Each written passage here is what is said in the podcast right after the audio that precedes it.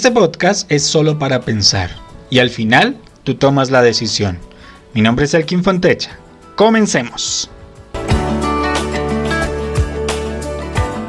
Personalmente me genera mucha intriga conocer los finales de películas, de series, de libros.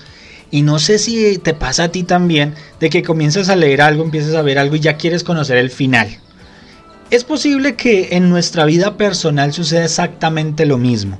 Quieras conocer el final de tu propia existencia, pero sin lograr pasar por todo ese proceso que a veces se vuelve tedioso, como es relacionarse con otras personas, trabajar, estudiar, en fin, como que saltar de etapas y poder disfrutar de lo bueno, llamémoslo, no sé, tener una fortuna, eh, poder vivir en una finca, en un espacio tranquilo, bueno, cualquiera de esas cosas.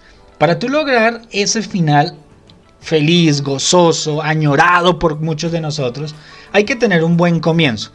Ojo, a veces no todos los buenos comienzos eh, son agradables, es decir, a algunas personas les toca comenzar su vida a los golpes, a los totazos, a, mejor dicho, a las caídas, a los rasponazos, a la sangre. Pero hay otros que le van bien. Hay una frase que dice, hay gente que nace con estrellas y hay otros que nacen estrellados. No sé cuál de los dos tipos de personas estés tú, encajes tú. El hecho es que hay que tener un buen comienzo en la vida y más en la vida de relaciones personales. Un buen comienzo nos da una garantía por lo menos para avanzar correctamente y pues medianamente para lograr un buen final. Cuando empezamos a ver lo que está sucediendo en el mundo pareciera que la humanidad está sumida en un círculo, llamémoslo un círculo vicioso. Es decir, una rutina un poquito, pues para algunos es normal. De pronto si hablamos con personas más experimentadas nos dirán, bueno, no, en mis tiempos no era así. Bueno, pues los tiempos han cambiado, abuelo, entonces hay que mirarlo desde otra manera de ver con respecto a, a lo que va a suceder más adelante. Es decir, en nuestro proyecto de vida cada uno ha organizado unas prioridades muy importantes. Algunos organizaron tener un buen trabajo. Otros organizaron un buen estudio. Otros organizaron que quisiera tener una familia. Otros simplemente no han organizado nada y no saben ni dónde están parados, dicen por ahí.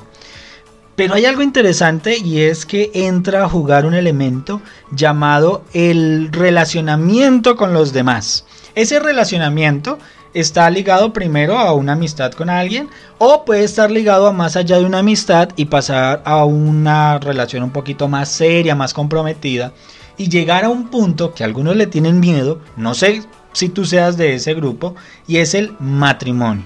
Llegado el matrimonio, muchas personas consideran vital e importante este paso, hasta lo consideran sagrado. Inclusive algunos han colocado el, el concepto de la procreación dentro y exclusivo del matrimonio. Y eso hay unos hay unas bases que ellos han colocado, entre ellas eh, la Biblia, ¿no? Génesis 2.24 menciona que Dios estableció el matrimonio y que Dios mismo casó a la primera pareja llamada Adán y Eva y que de hecho allí les autorizó la procreación, es decir, crear más seres a través de, pues, de la relación como tal de pareja. Y entonces entran los defensores a decir que ahí es donde la procreación tiene un propósito un poquito más claro.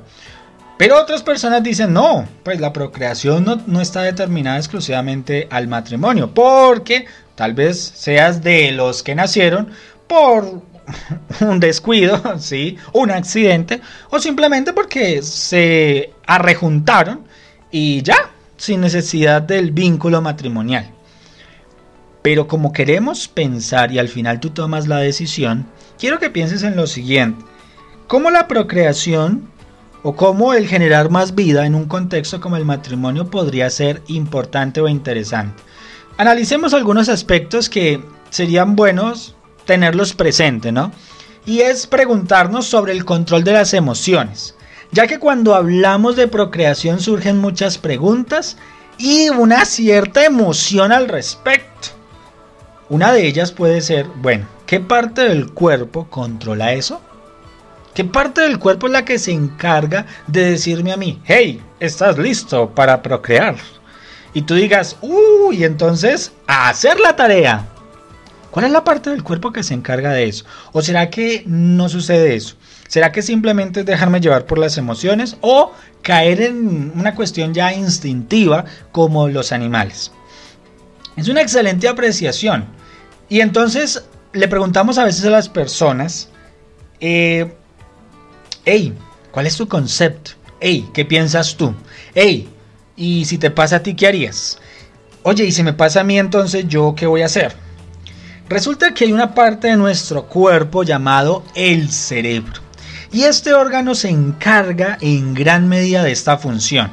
Claro, dentro de él lleva ciertos eh, alineamientos y conexiones con otras partes del cuerpo, eso es lógico. Pero el, cerebro tiene unas conexiones interesantes que nos llevan a analizarlo y empezar a mirar el por qué. Resulta que curiosamente, eso tal vez tú lo conoces, solamente te lo estoy recordando, el cerebro se divide en cuatro lóbulos, ¿no? Para que nosotros lo entendamos mejor, solamente te lo digo así rápidamente. El primero es el lóbulo occipital. Está el lóbulo pariental, los lóbulos temporales y el lóbulo frontal. El lóbulo occipital es el que se encarga de la percepción visual. El lóbulo parietal es aquel que regula las emociones y la percepción táctil. El lóbulo o los lóbulos temporales se encargan de interpretar, traducir voces y expresiones verbales. Y el lóbulo frontal se encarga de la voluntad, la toma de decisiones, la impulsibilidad, la motivación y la intención de los actos.